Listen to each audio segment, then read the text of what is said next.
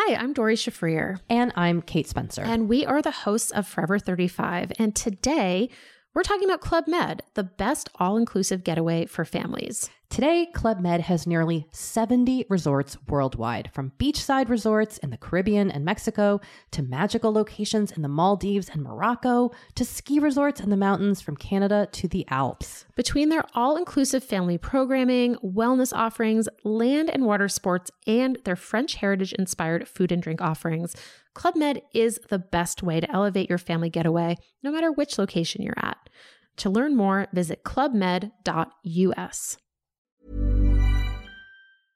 Bonjour à tous et bienvenue dans le Rendez-vous Jeu, l'émission bimensuelle où on vous résume toute l'actu du jeu vidéo et de l'industrie du gaming. C'est parti!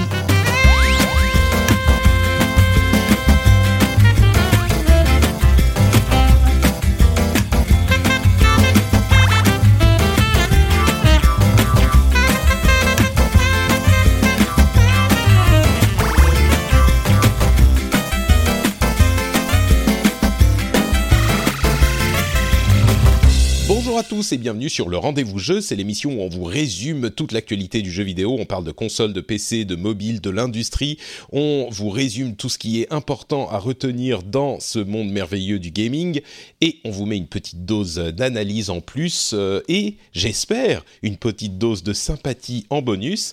Je suis Patrick Béja et aujourd'hui je suis accompagné de deux co-animateurs de talent et d'humour. Attention, je fais des promesses euh, aux auditeurs de l'émission, j'espère que vous en serez dignes. J'ai nommé Jean de Papa à quoi tu, joues- tu joues. Jean Noël, comment ça va Jean? Bonjour, ça va, mais je n'habite pas Talent. euh, hmm, Je suis pas sûr de, de- de comprendre la blague là. Tu, tu, Bah, tu as dit deux un- co-animateurs de Talent. Ah, d'accord. Et en plus, voilà. comme, comme, comme notre autre co-animateur, Hugues, Hugues Adjus, euh, nous vient de Talence. Et oui, c'est ce que j'allais dire du coup. Par contre, moi, je suis de Talence, oui. Oui, de talent, c'est pas de talent. Donc, aucun de, de vous donne avis de talent. Euh, franchement, déjà, dans les premières minutes, vous placez la barre très, très haut au niveau de la blague. Oui, oui. Non, mais je suis, je suis impressionné. Ben, merci à vous deux d'être, euh, de, de rejoindre l'émission. Bon, Jean, t'as été là. T'as as été là euh, plusieurs fois déjà, donc euh, Mhm. animateur, enfin créateur du podcast Papa à quoi tu joues, où vous vous concentrez sur les jeux auxquels on joue euh, quand on a des petits enfants dans sa Voilà. vie.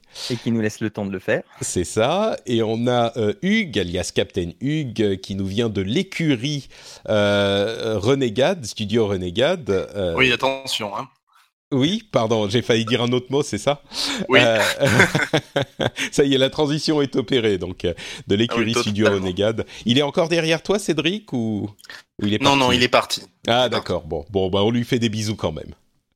Euh, bah, on a beaucoup de choses dont on va vous parler aujourd'hui. On a euh, les annonces sur Black Ops 4 euh, qui nous a réservé quand même quelques surprises, qui n'étaient pas vraiment des surprises, mais quand même. On a le service en ligne de Nintendo qui a été annoncé avec ses détails. On a plein de rumeurs sur les jeux de l'E3. On a une manette euh, de la, console Xbox, une manette adaptative qui euh, sera extrêmement utile pour les joueurs euh, handicapés. Et on va vous détailler tout ça. On a aussi plein d'autres choses euh, qui, qui ont, dont on va parler. Enfin, je vais pas tout détailler parce qu'il y a vraiment beaucoup de choses. Donc, plutôt que de dire de ce dont on va vous parler, on va directement commencer à en parler avec Black Ops 4. Ils ont fait un petit stream il y a quelques jours de ça chez Activision pour nous présenter le, le jeu qui sortira en octobre. Euh, il y a des choses qu'on attendait, des choses qu'on n'attendait pas forcément. Euh, déjà, qui parmi vous s'est tapé le stream entier? Oh non. Non.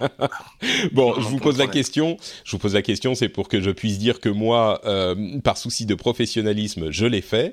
Euh, je suis pas un grand joueur de Call of, mais euh, quand même, bon, je vous avoue que c'était quand même relativement intéressant. hein. Euh, c'est un énorme mastodonte de l'industrie. Il a été le plus gros pendant de nombreuses années. Bien sûr, aujourd'hui, il est un petit peu moins gros qu'il ne l'était à une certaine époque, mais c'est quand même intéressant de voir euh, comment. Pardon, j'ai eu une nuit difficile. Euh, comment il gère la, la continuation de la vie de cette euh, grosse licence. Euh, et alors, pour pas continuer le suspense, il n'y a effectivement pas de, euh, de jeu solo, de campagne solo, comme on s'y attendait d'après les, les rumeurs qu'on avait entendues ces, derniers, ces dernières semaines. Par contre, il y a trois modes multijoueurs, euh, trois modes différents qui ont l'air quand même assez riches. Il faudra voir euh, quand on aura les premiers, les premiers retours, mais il y aura le mode multijoueur classique qui a l'air assez étoffé. On aura le mode zombie qui lui aussi est euh, extrêmement étoffé. En fait, le mode zombie lui-même, c'est trois différents modes de jeu inclus dans le mode zombie. Et on a aussi le mode blackout qui est ce fameux mode Battle Royale qu'on pouvait voir venir à, à 60 km.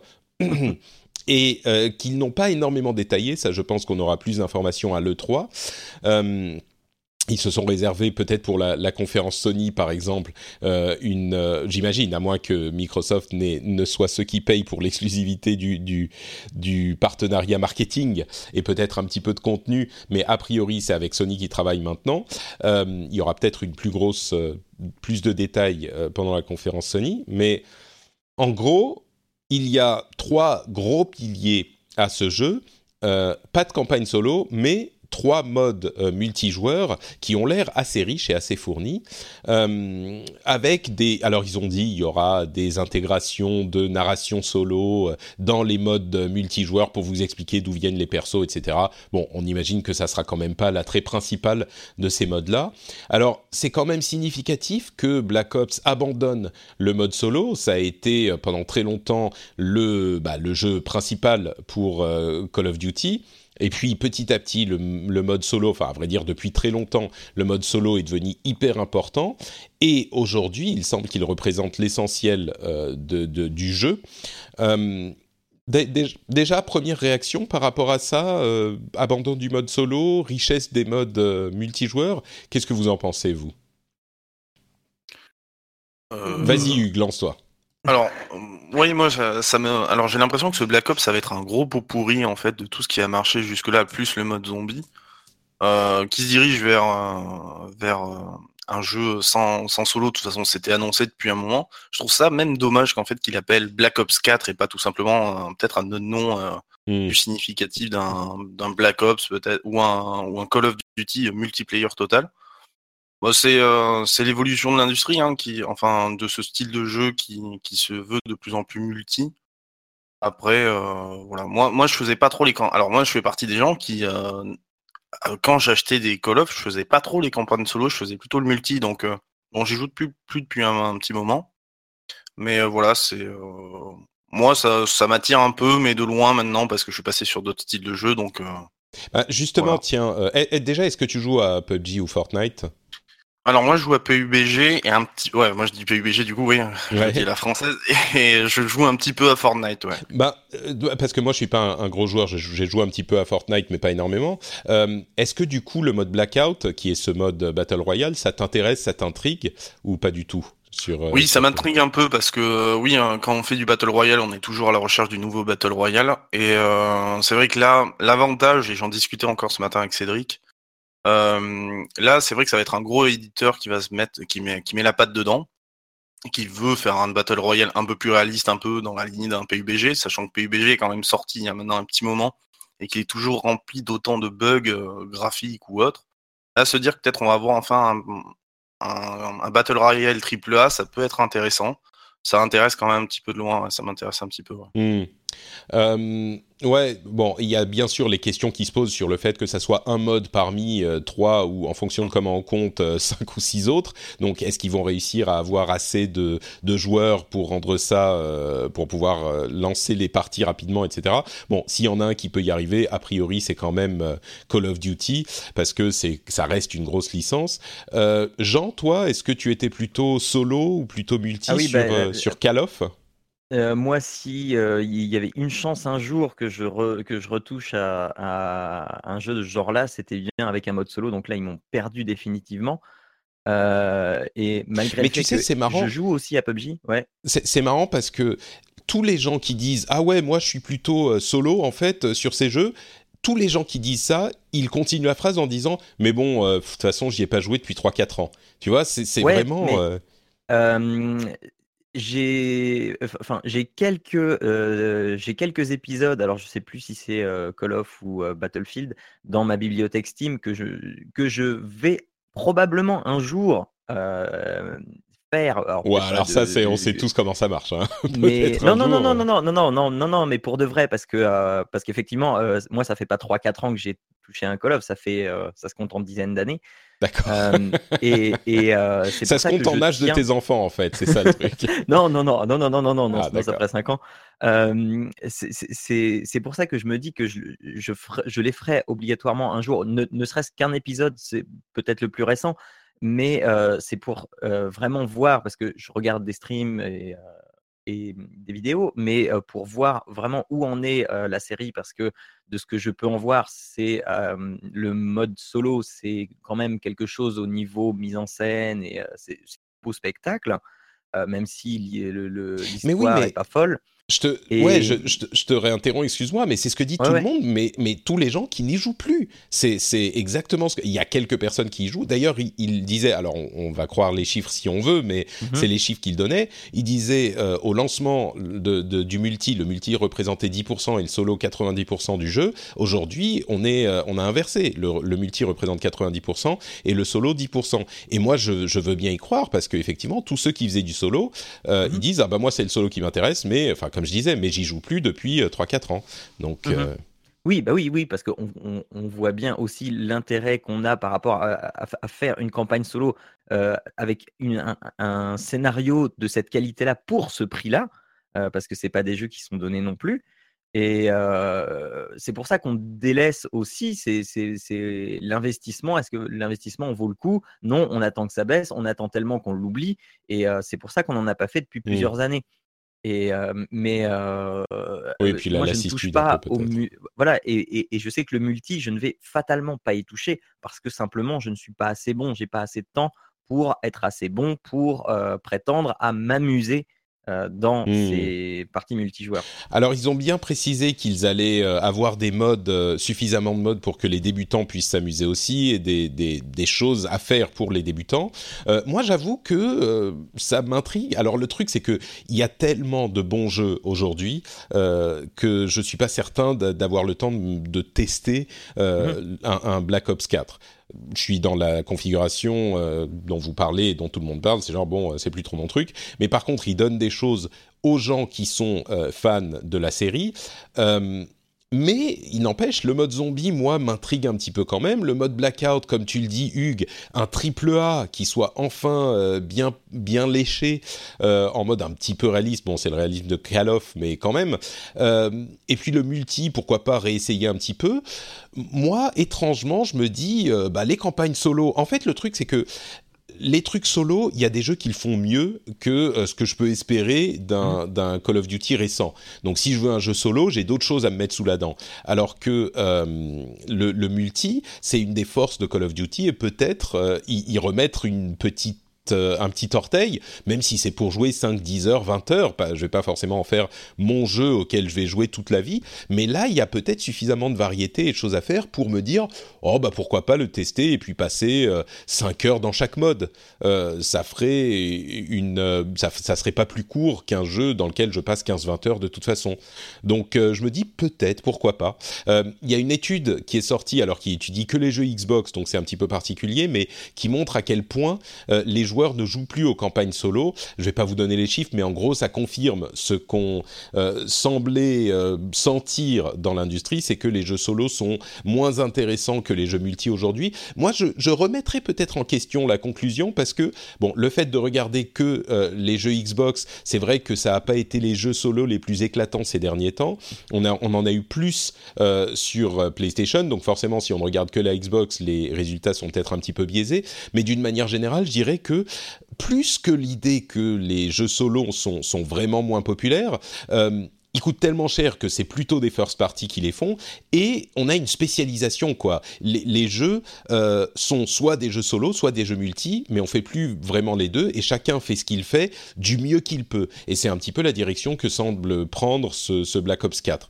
et donc moi ma conclusion c'est pourquoi pas. En gros, je suis plus intéressé par Black Ops 4 après cette présentation que je ne l'étais avant. Je me dis, peut-être à tester plusieurs modes solo, ça me donne de quoi picorer. Maintenant, euh, est-ce que ça vaut un jeu plein pot? Si le mode Battle Royale est vraiment aussi complet qu'il euh, semble montrer, autant que le mode multijoueur classique et zombie, qui vraiment, enfin, si vous avez eu la présentation, il y a énormément de choses à faire, pourquoi pas? Euh, à noter d'ailleurs qu'il sera disponible exclusivement sur la plateforme de Blizzard, donc Battle.net. Euh, il suit Destiny 2 qui était plus, qui était, qui, qui avait pas été sur PC, mais c'est euh, assez important pour euh, euh, Call of Duty puisque le le, le, jeu était disponible sur Steam avec euh, Activision qui devait donner 30% à Valve bien sûr, donc ils sont passés sur la plateforme de euh, Blizzard chez qui ils peuvent se garder 100% euh, des, des, revenus, forcément c'est logique. on a eu des gens, des, des, des, fans de Blizzard qui se sont un petit peu plaints de cette idée de voir l'envahisseur arriver sur les plates-bandes de, Blizzard. Ça fait un peu de tâche hein, sur ton, ton Battle.net ouais, Ouais, je, moi, enfin, bon, moi, je suis un ex-employé de Blizzard, donc j'ai un attachement particulier à la société. Je comprends un petit peu le, le, comment dire, le fait de dire ah ouais, bon, euh, ça fait un petit peu, c'est pas aussi propre qu'avant, on va dire, mais en même temps, j'ai vu des réactions tellement désespérées sur Twitter, genre ah mais non, sur toi, quel scandale, machin. J'ai envie, envie de dire aussi un petit peu de mesure, quoi oui, ok. Euh, oui, tout à fait. C'est pas non plus la fin du monde. C'est une icône en plus sur votre. Euh, c'est un logiciel de lancement de, de jeu, quoi. C'est pas non plus euh, qui sont venus et, et, et, étouffer, égorger votre chien. Il y a calmons-nous. Et j'ai vu des réactions. Bon, bien sûr, c'est Internet. Hein, il y a toujours des gens qui, qui exagèrent un petit peu, mais j'en ai vu qui étaient un peu inquiétantes, on va dire. Mais oui, oui, ça fait un petit peu tâche, mais c'est pas hyper surprenant, quoi. C'est clairement. Mais pour la, la la marque Call of Duty, c'est une étape significative. On se demandait un petit peu quand est-ce que Activision allait oser abandonner Steam, parce que c'est là qu'ils ont tout leur, euh, leur euh, comment dire, leur euh, je, ouais, non, mais leur communauté de joueurs ah en fait sur PC.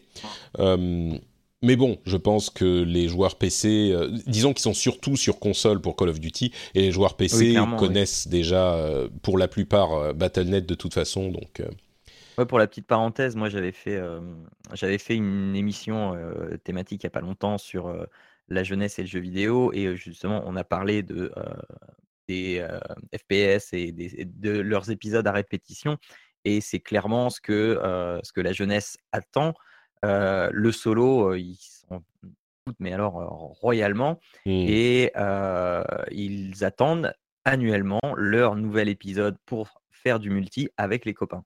Mmh. Ouais, oui, c'est bah comme ça qu'ils le consomment en fait. Hein. Le solo, c'est bien en fait pour peut-être notre génération, mais la génération d'avant, non, maintenant ce qu'ils veulent, mmh c'est leur mise à jour annuelle de, de leur multiplayer. Et là, là, ils vont dans ce sens-là, clairement, hein, maintenant. Par, contre, par contre, ce que j'ai appris, c'est qu'ils étaient absolument pas contre euh, ce que tu évoquais euh, au tout début, Patrick. Les petits éléments de narration dans le multijoueur, ça, ils aiment bien. Euh, le, ça rajoute de l'humour et, et, ils sont sensibles à ça. Enfin, ça peut rajouter de l'humour, ça peut rajouter un peu de profondeur et ils sont sensibles à ça. Ouais, bah ça, on verra comment ça s'est mis en place. Euh, intéressant tout ça. Moi, j'aurais tendance à dire qu'on est plus multi quand on est plus jeune, et puis après, on s'intéresse un petit peu plus aux expériences mhm. plus narratives quand on vieillit un peu. C'est une, euh, comment dire, c'est très personnel, enfin empirique de mon environnement, euh, ce sur quoi je me base pour dire ça. Mais j'ai vu plus d'une fois des gens qui disaient ah ouais, je parle de World of Warcraft par exemple, il y a des gens jeunes qui disaient ah ouais, mais moi je faisais que du PVP avant, et puis maintenant, euh, enfin l'idée de, de suivre l'histoire, c'est c'était risible. Et maintenant, j'aime beaucoup le, la partie quête, etc. Et, ou dans d'autres jeux. Mais bon, peut-être. Ces gens ont maintenant des enfants, c'est ça? C'est possible aussi. euh, bon, parlons un petit peu de Nintendo, tiens, et de leur service en ligne dont les détails ont été confirmés. Euh, c'est un petit peu ce à quoi on s'attendait finalement. C'est leur service en ligne pour la Switch. Alors, la manière dont ça va fonctionner, c'est que ça va coûter en gros euh, 20 euros par an on est sur un tarif qui est un tiers du tarif euh, des autres constructeurs, ce à quoi on pouvait s'attendre parce que bah, forcément, il est difficile d'imaginer de payer déjà l'un des gros constructeurs sur PlayStation ou Xbox et en plus le même tarif sur euh, à Nintendo. Euh, mais ce que ça propose, c'est les sauvegardes dans le cloud. Donc c'est un moyen de garder les sauvegardes et c'est à noter, c'est le seul moyen de sauver vos sauvegardes en fait, contrairement aux autres consoles qui permettent par exemple de les sauvegarder sur USB. Euh, si vous n'avez pas un abonnement PlayStation Plus ou Xbox Live.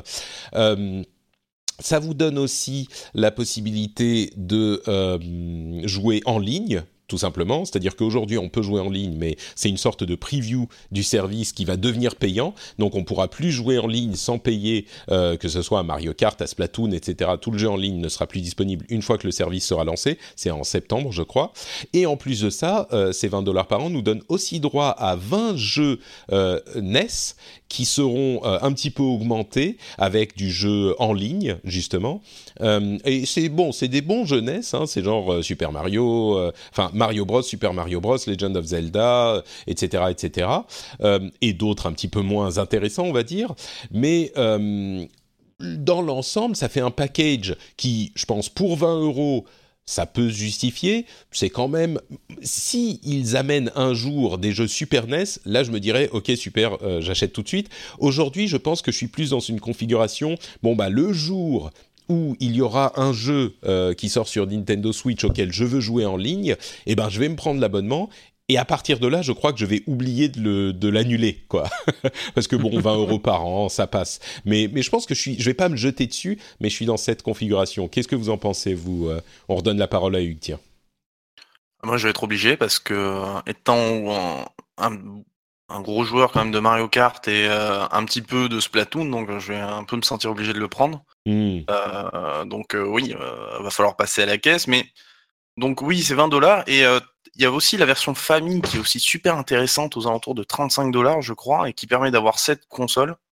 Donc c'est aussi, euh, il s'aligne aussi sur ça, et je trouve le prix comparé aux autres, euh, que ce soit Xbox ou euh, PlayStation Network, où le prix est vraiment plus élevé, moi je le prendrais clairement à la caisse. C'est pas pour les jeunesses, mais oui, je serais obligé. Pour le jeu en ligne, quoi. Ouais, pour le jeu en ligne. Bah, c'est intéressant ce que tu dis. Bon, d'une part sur la question du, du de l'abonnement famille, il y a des détails qui sont pas encore très clairs, je crois, parce que sur la console, sur les autres consoles, donc PlayStation 4 et Xbox One, euh, quand on a un abonnement sur la console, bah, tous les comptes de la console peuvent l'utiliser.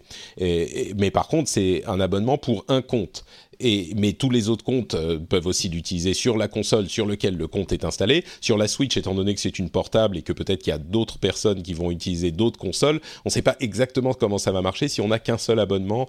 Euh, est-ce que, enfin bref, ces détails-là sont pas très clairs. Par contre, ce qui est clair, c'est que euh, là, c'est vraiment tout bénéf pour Nintendo parce que c'est un service qui était gratuit jusqu'alors et qui, que même si cinq, enfin, je sais pas, un quart des possesseurs de Switch euh, prennent cet abonnement, bah, c'est de l'argent qui va rentrer en plus dans les caisses. Ils n'ont pas de raison, étant donné que c'est le standard aujourd'hui, pas de raison de euh, se le refuser, euh, en notant également qu'on peut espérer que ça permette d'avoir un service qui soit d'un petit peu meilleure qualité que ça n'a été le cas jusqu'à aujourd'hui sur les consoles Nintendo même si il faudra toujours utiliser l'application tierce, enfin l'application sur mobile pour chatter, etc. Ce qui est peut-être une question de design pour éviter que les enfants ne soient sur les, trucs de chat trop facilement, mais.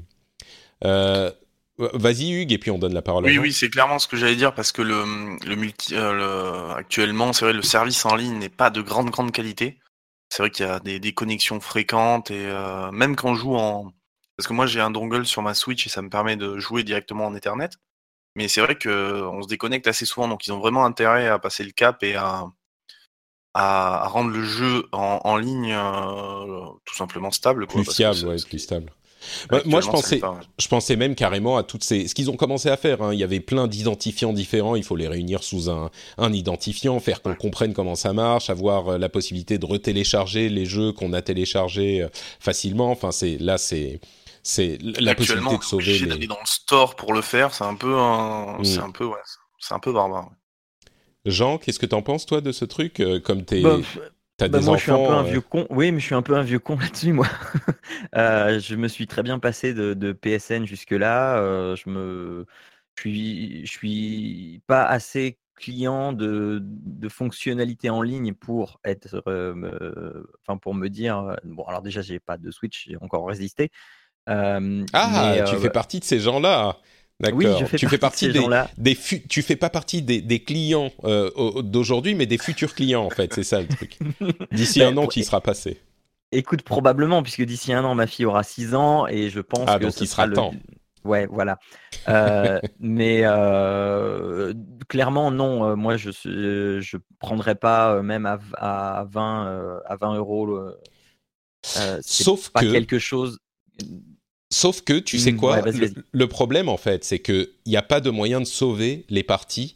Et Oui. la Switch, c'est une console semi-portable. Donc Ouais. le danger de la perdre est beaucoup plus grand, enfin de perdre tes sauvegardes parce que tu perds la console est évidemment beaucoup plus grand qu'avec une console de salon. Donc ne Ouais, pas prendre cet abonnement, euh, tu risques de perdre tes sauvegardes beaucoup plus facilement. quoi. Moi, Eh ben, c'est dangereux. Non, Eh ben, tu t'en fous. Ok, d'accord. Ah bah, com- complètement, parce que moi, quand je finis un jeu, c'est rare que je revienne dessus après. hein. Hmm, mais si tu le perds, euh, si tu la perds pendant que tu es en train de jouer et que tu es à la Et moitié, tu as déjà passé collectionneur, 30 heures. Vo- Ouais. euh, voilà. Oui, quand tu es collectionneur, ouais, ce que, ce que, dit oui, euh, effectivement. Mais euh, non, non, euh, moi, ok, je perds ma sauvegarde, bah tant pis. Bon, t'es un cas comme, particulier, je pense quand même. Déjà, Ouais, t'as pas de Switch, ouais, donc t'es un cas particulier. oui, mais- forcément. Non, non, mais c'est- c'est- c'est- après, le, l'abonnement familial et euh, tout ça, non, je, enfin, je trouve ça très bien. C'est juste que personnellement, C'est pas je pour passerai toi. pas par là. Bon, parlons un petit peu des, des leaks et des rumeurs euh, de l'E3. Alors, il s'est passé un truc euh, comme ça arrive parfois. Euh, une grande enseigne de distribution, en l'occurrence Walmart au Canada, a mis en ligne des, euh, des comment on dit, des placeholders. Comment ça se dit placeholder en, en français? Des, des, euh, des temporaires. Des, ouais, non, même pas. C'est des, des images et des noms temporaires euh, Ah oui, pour ah des jeux qui devraient être annoncés à l'E3. Euh, et, et ils les ont mis en ligne au lieu de les garder dans leur système. Donc, au début, on a vu ça. Il y avait des trucs comme Splinter Cell, Gears of War 5, euh, un nouvel Assassin's Creed qui pourrait vouloir dire que du coup, on ne va pas attendre deux ans comme c'était le cas avec Horizon, à moins que ça soit une sorte de. Enfin bref, on va en reparler. Forza Horizon euh, 5 au lieu de 4. Donc ça, c'est Oui. peut-être une erreur. Euh, Borderlands 3, Destiny Comet, qui serait l'extension, euh, la vraie extension de Destiny euh, pour Destiny 2, euh, et Rage 2, qui est vraiment un truc sorti de nulle part. Rage 2, euh, personne n'attendait la suite de Rage, qui est un jeu de id Software de 2012, je crois, quelque chose comme ça, qui n'avait pas connu un succès fulgurant, on va dire. Et donc les gens étaient un petit peu sceptiques. Et puis tout à coup, euh, Bethesda a vu ça et ils se sont dit ah bah merde bon bah Rage 2 est sorti euh, de, euh, du poulailler. Donc euh, bah on va en parler et ils ont commencé à communiquer, communiquer sur Rage 2 à montrer des trailers un petit peu un petit peu cringy d'ailleurs. Moi ça m'a paru c'est pour ceux qui l'ont pas vu il y avait un trailer avec des des sortes de d'acteurs qui jouaient les rebelles. Alors pour ceux qui s'en souviennent pas Rage 2 c'est enfin un univers post-apocalyptique à la Mad Max euh, Mm. Ayant, donc il y avait euh, des punks un petit peu punk néon, enfin punk euh, punk post- post-apocalyptique fluo Ouais. néon, c'est ça, euh, qui faisait genre ouais moi je suis super rebelle, je suis edgy et c'était ça va marchait pas du tout du tout du tout. Non, non, non. Euh, bon, le jeu ensuite a l'air euh, pas trop mal, mais donc en confirmant ça, ils ont un petit peu confirmé tout le reste. Donc Splinter Cell, on s'en doutait, euh, Gears of War 5, pourquoi pas, etc., etc. Est-ce qu'il y a des choses qui vous intéressent dans tout ça, des choses qui vous ont surprise que, dites-vous? Je crois, moi déjà, pour, commencer, je crois absolument pas au, au fait que tout ça soit bien officiel. Et enfin, comme tu l'as dit, hein, c'est juste des placeholders, donc c'est euh, euh, on le prévoit, on, le- on le prépare en prévision de que peut-être que euh, éventuellement euh, dans un futur plus ou moins lointain, Ah, tu penses pas qu'ils ont les infos directement Alors, des éditeurs si, si, de l'autre? je, je, je, je pense qu'il y avait certaines infos effectivement qu'ils avaient et il y en a d'autres, c'est plus du conseil à viser plutôt qu'autre chose. Quand, Hmm. tu, quand tu mets, parce que là j'ai la liste sous les yeux, quand tu mets euh, Beyond Good and Evil 2, ouais, euh, tu l'auras pas pour cette année, mais euh, bah, ouais, forcément quoi. Ouais, ouais. Euh, Donc, je me dis qu'il y a du mélange un peu de tout ça. The, The Division 2, euh, bah, ouais, ok. Dragon Quest Ouais. 2, des- enfin, Bah, Rage 2, en même temps, ils l'ont pas sorti de leurs fesses, hein, ils ont eu des Non, infos non, parce voilà, que, voilà. tu vois. c'est ça, c'est ça, c'est ça. Donc, Mm. il y a du vrai et je pense qu'il y a de la supputation aussi. Maintenant, euh, moi, j'ai envie de dire, attendons le 3 et puis euh, voyons. Ouais. Il y a que- rien qui t'excite dans tout ça. Enfin, à vrai dire, on connaissait à peu près tout à Ben, part Rage 2. Mais... Ouais, voilà, c'est ça. Et, et- et, euh, regarde le nombre de, de, de- de jeux qui sont des suites ou des, des, des spin-offs de, des, voilà, il n'y a pas vraiment de nouvelle IP, quoi. Oui, bah là c'est effectivement les trucs qui, qui n'ont que- qu'on a dans cette liste, c'est sûr. Ouais. Mm, mm. Voilà. Donc, Ouais. Voilà, des non, trucs qui t'excitent Oui, oui, bah, comme euh, de toute façon, cette liste, il y a beaucoup de choses dans lesquelles on s'attendait, à part c'est vrai que Rage 2, c'est un peu le truc sorti de nulle part. hein. D'ailleurs, il y, a- y a euh, une théorie intéressante que j'ai entendue dans le Giant Bombcast euh, qui disait euh, c'est comment il s'appelle Avalanche Studio qui avait qui, qui est derrière Rage 2 et c'est ceux qui avaient fait bien sûr Just Cause et le jeu Mad Max. Et euh, il n'est pas impossible qu'ils étaient en train de faire un jeu Mad Max euh, 2 et suite au problème qu'il y a eu entre Warner Bros et euh, euh, euh, George Miller pour l'IP Mad Max, ils sont en procès. Enfin, c'est très très sale tout ça pour des questions de de bonus euh, financiers. Et ben ils se sont dit bah merde on va pas euh, ils ont tout arrêté sur Mad Max et ils se sont dit qu'est-ce qu'on peut en faire de ce jeu qui est déjà aux trois quarts fait? Et oh bah si on sortait Rage et, euh, et donc ils se sont dit on va faire Rage 2 on va le retravailler un peu et ça va être Rage 2 au lieu de Mad Max euh, Mad Max 2 Ah oui, parce qu'il a un côté extrêmement Mad Max, celui-là, par contre. hein. Mm. oui, oui, oui, oui, j'ai trouvé aussi, ouais. Moi- Moi, ce qui m'excite pas mal, enfin, ce que j'aime beaucoup, alors, j'ai adoré cette licence, euh, Splinter Cell. Bon, ça avait été déjà teasé dans, dans dernier Ghost Recon, je crois, où il y avait une apparition de. Mm, mm. il y avait un DLC Sam. avec euh, Sam Fisher ouais. Et, euh, et là, le revoir à l'écran, et j'aimerais bien qu'ils repartent sur ce qu'ils avaient fait au tout début, vraiment de l'infiltration, comme euh, le 1, le 2 et même le 3 étaient euh, dans cette veine-là. Il y avait vraiment un jeu du chat et de la souris intéressant, et ça pourrait être vraiment. Ils avaient fait aussi des multis à l'époque qui étaient super bien, enfin qui changeaient un petit peu des multis habituels de, de FPS qu'on pouvait avoir, ou de TPS. Et donc moi, ça me plairait un truc qui me plairait vraiment bien. D'accord bah Et, euh, il me tarde le 3 Effectivement. pour voir un petit peu la suite, quoi. lequel pardon? Il me tarde le 3 en fait pour euh, voir un petit Mm. peu la suite euh, si euh, Ubisoft, c'est Ubisoft, oui, c'est ça? oui oui tout à fait ouais. va l'annoncer. donc ça serait ouais, Ouais. truc que. Donc Splinter Cell, effectivement. Je voulais dire un dernier truc sur Rage 2. Ah oui, si, le truc que je voulais dire sur Rage 2 quand même, c'est que on a euh, été un petit peu euh, dubitatif face à Doom quand il est ressorti, à Wolfenstein quand il est ressorti, et pourtant ils nous ont sorti des jeux euh, plus qu'excellents. Donc euh, attendons de voir ce que c'est Rage 2 avant de le, de le mettre aux oubliettes euh, directement. Ah Euh, oui, il fait très Doom aussi sur l'impact des balles. Enfin, Mm. Mm, mm. c'est le côté, ça fait très viscéral quoi aussi. Ouais, complètement. Voilà, ouais. C'est juste, le, comme tu l'as dit, le, le- le- le premier teaser trailer euh, où euh, j'étais bien content d'être daltonien parce que ça a dû vous fort piquer les yeux quand même. Oui, le truc, euh, oh là là, où elle te fait, genre, elle te, elle te met des doigts d'honneur avec des balles de, de, de fusil à pompe au lieu des doigts. C'est Ouais. genre, oh là là, mais non, Mm, mm. arrête, arrête. Il y Euh, a un, un ado euh, qui travaille bien à l'école et qui essaye pour la première fois de se rebeller contre ses c'est ça, non mais exactement, c'est exactement ça. Euh, Borderlands 3 serait visiblement pas à l'E3. Alors c'est un petit peu cryptique, Randy Pitchford était un peu genre euh, oui si mais en fait non mais si je le dis on va pas me croire donc non donc mais bon visiblement on verrait pas Borderlands 3 à l'E3. Le jeu a d'ailleurs même pas été officiellement annoncé à part par les teasings de Randy Pitchford. Enfin c'est un petit peu le, foutoir autour de cette euh, de ce jeu-là, mais il semblerait qu'on ne le voit pas à l'E3. Sony a parlé de sa conférence à eux. Visiblement, il dirait, il montrerait ça, euh, il ferait le, le- comment dire, euh, il se concentrerait, voilà, je vais trouver mes mots, sur trois, euh, quatre jeux. euh, que je vous dise pas de bêtises, on parle d'un deep dive et de détails sur euh, Death Stranding, Spider-Man, The Last of Us et The Ghost of, Tsu- euh, Ghost of Tsushima. Donc quatre gros jeux, quatre grosses expériences solo. D'ailleurs, on parlait des jeux solo tout à l'heure. Mhm. Là, on est vraiment en plein dedans. Euh, il y aurait aussi d'autres euh, jeux qu'ils montreraient, mais déjà les années précédentes, ils avaient fait des trucs genre, bah, on arrive, on dit deux mots, et puis après c'est trailer, trailer, trailer, trailer, trailer. Ils, ils essayent de changer un petit peu la formule hyper marketing de, de l'E3. Visiblement, là, ils vont encore faire évoluer cette formule. Ces quelques dernières années, les conférences de Sony avaient été mes préférées, donc moi j'ai j'ai un petit peu hâte de voir ce qu'ils vont nous, nous sortir cette année. Et, visiblement, ils vont faire, comme je le disais, se concentrer sur ces quatre gros jeux. C'est cohérent puisque bah, c'est des jeux exclusifs à la console, c'est des jeux que ne euh, va pas avoir, que ne vont pas avoir les concurrents.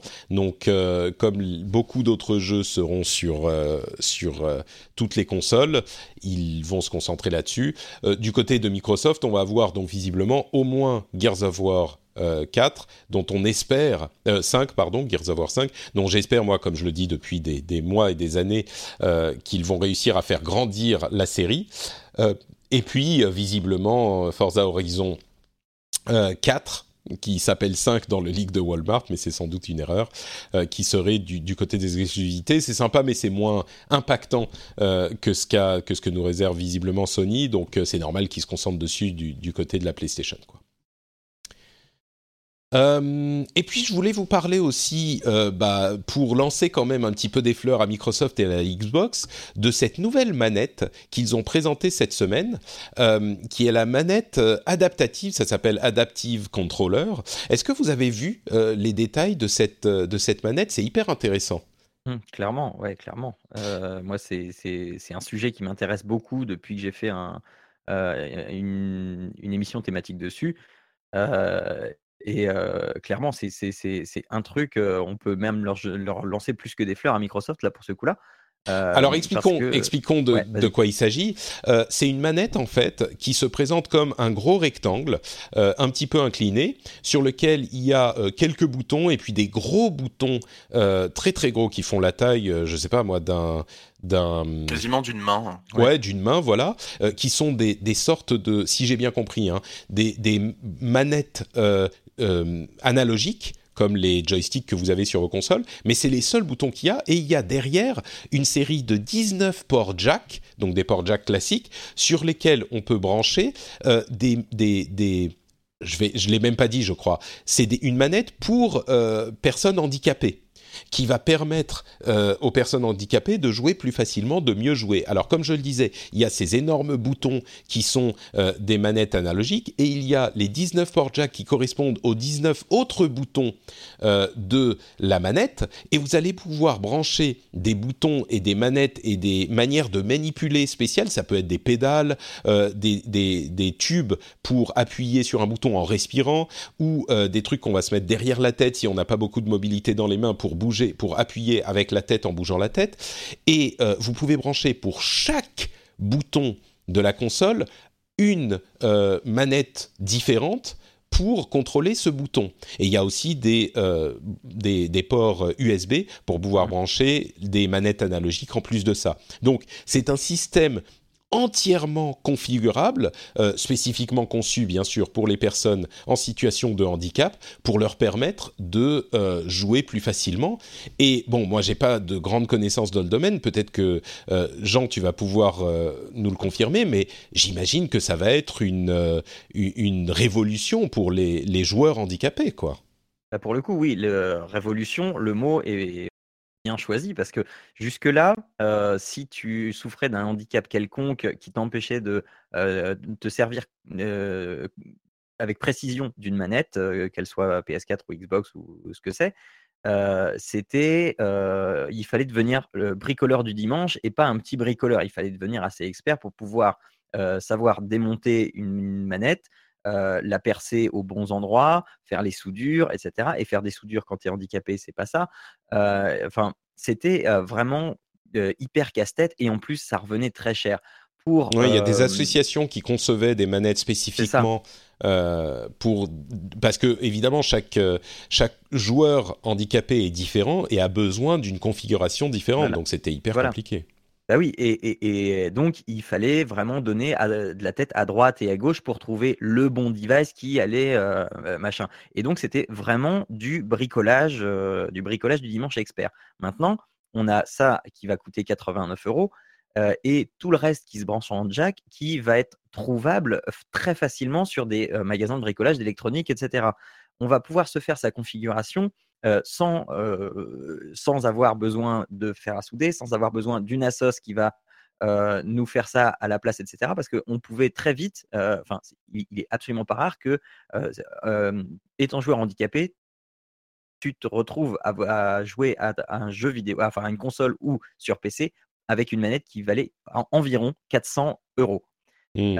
c'était déjà un investissement. Et 400 euros, c'est une moyenne. Donc, plus ton handicap est lourd, évidemment, plus la facture augmente.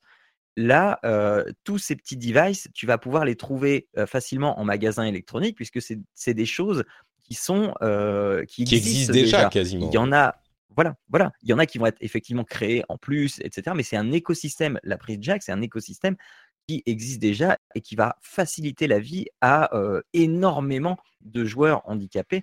Et c'est enfin, vraiment une vraie, vraie bonne nouvelle. Et, Microsoft a vraiment passé beaucoup, beaucoup de temps, parce que c'est, ils n'ont pas sorti ça en six mois, à consulter justement ces associations, à travailler avec des personnes handicapées et de, brasser un maximum de handicaps différents. Et c'est hyper intéressant comme travail et le résultat est vraiment chouette. Oui, ça fait plusieurs années qu'ils travaillent dessus. Il y a tout un tas de trucs intéressants, genre il y a, on peut la, la il y a un, un, comment dire, un support pour euh, accrocher la manette euh, de différentes manières. Il y a mhm. effectivement tous ces boutons qui sont individuels, les ports USB quand même. Enfin, c'est hyper malin. Euh, ça fonctionne aussi sur PC. Donc ça ouvre tout un autre univers en plus euh, de jeux sur euh, PC, en plus de la Xbox. Euh, là, c'est vraiment un cas où on aimerait que les, les autres constructeurs copient ça immédiatement. Quoi, c'est une, mm-hmm. une, une comment dire? Enfin, je pense qu'on Hey, I'm Ryan Reynolds. At Mint Mobile, we like to do the opposite of what Big Wireless does. They charge you a lot. We charge you a little. So naturally, when they announced they'd be raising their prices due to inflation, we decided to deflate our prices due to not hating you. That's right. We're cutting the price of Mint Unlimited from $30 a month to just $15 a month. Give it a try at mintmobile.com slash switch. $45 up front for three months plus taxes and fees. Promo for new customers for limited time. Unlimited more than 40 gigabytes per month. Slows. Full terms at mintmobile.com. Hey, I'm Ryan Reynolds. At Mint Mobile, we like to do the opposite of what Big Wireless does. They charge you a lot we charge you a little. So naturally, when they announced they'd be raising their prices due to inflation, we decided to deflate our prices due to not hating you. That's right. We're cutting the price of Mint Unlimited from $30 a month to just $15 a month. Give it a try at mintmobile.com slash switch. $45 up front for three months plus taxes and fees. Promo for new customers for limited time. Unlimited more than 40 gigabytes per month. Slows. Full terms at mintmobile.com. ne peut pas euh, trouver de, reproches à faire à cette initiative. Quoi. C'est une, super nouvelle et une... Euh, c'est l'équipe de hardware de la Xbox, enfin de la marque Xbox, qui avait déjà sorti le, le comment il s'appelle Elite Controller, qui visiblement mhm. est super bien. D'ailleurs, je me demande même s'il faudrait pas que j'en prenne un parce que tout le monde l'adore. Ouais. Il est très cher, mais il est très bien. Et donc là, ils ont travaillé aussi sur cette, euh, cette manette adaptative qui, qui est euh, une super bonne nouvelle également. Donc euh, voilà, information, je pense, qui a déjà été hyper diffusée dans les milieux que ça intéresse. Donc je ne sais mhm. pas si vous avez forcément besoin d'aller le dire. Je pense que les joueurs qui sont dans des situations où ils en auraient besoin le savent déjà et ont très hâte que ça soit disponible. Mais, mais c'est... Oui, parce qu'on n'a pas la date encore de disponibilité dans le marché. Non, courant de l'année. Courant de l'année, ouais, quelque chose comme ça. Donc voilà. Euh, ça peut aussi servir. Euh, euh, enfin, je suis tombé sur un article qui dit que, qui conseillait aussi que pourquoi réserver ça aux, personnes en situation de handicap. Ça peut tout à fait servir si tu es parent de deux jumeaux et que tu as des, tes jumeaux dans les bras. Tu peux te faire ton setup pour jouer rien qu'avec les pieds pendant que tu t'occupes de tes jumeaux. Pourquoi pas Effectivement, ça peut être bah utile. Oui, moi qui ai essayé de jouer en nourrissant euh, mon, bébé avec une seule main, c'est pas hyper facile. Donc peut-être qu'il y aurait des choses à faire. Voilà, tu peux jouer avec les pieds. C'est ça. Euh, donc voilà pour nos gros sujets. Euh, on va continuer avec des sujets un petit peu plus rapides. Euh, et je vais commencer avec une réflexion. On va se poser deux secondes et on va écouter Tonton Patrick qui va livrer sa philosophie. on parlait en fait sur le, Slack des patriotes du rendez-vous tech de Infinity War. Et on en parlait, on disait qui a aimé, qui n'a pas aimé. Et ça a mené à une réflexion que je m'étais fait il a un moment sur le fait, la manière dont on aborde euh, nos, nos critiques et nos appréciations de jeux et de produits culturels en général, mais de jeux aussi euh, en France. Et je me suis souvenu que je m'étais fait cette réflexion sur la manière dont on en parle en France par rapport à la manière dont on en parle euh, aux États-Unis. Ça peut être surprenant, mais en écoutant les podcasts américains, je me suis rendu compte que euh, la manière dont ils parlaient des films et des jeux était très différente. Nous, en France, on dit souvent euh, tel jeu est comme ça, tel jeu est comme ci, ou tel film est ceci. Et aux États-Unis, ils disent généralement Ah, moi j'ai trouvé que le film était comme ça, ou que j'ai pensé que le film était comme ci. Et quand quelqu'un euh, dit ah ouais, c'est enfin quand quelqu'un a une opinion différente, souvent, alors pas toujours, hein, bien sûr, mais souvent, euh, la réaction c'est pas ah mais tu racontes n'importe quoi, il est comme ça. C'est ah c'est marrant, moi j'ai pas du tout ressenti ça. Et j'en ai parlé un petit peu sur Twitter et c'est vraiment drôle parce que les réactions ont été euh, majoritairement de gens qui connaissent euh, la culture américaine. Encore une fois, on s'attendrait pas à ce que les Américains soient, euh, je vais dire, on va dire, plus tolérants des avis des autres. C'est pas l'image qu'on a, mais vraiment dans cette expérience de, euh, de, de discussion amicale entre amis, c'est très très clair. Et toutes les réactions ont été ah ouais mais mais complètement totalement c'est exactement ce que j'ai ressenti. Moi j'étais complètement comme ça avant euh, de m'immerger dans ces discussions euh, d'un autre type donc ces discussions faites par des américains.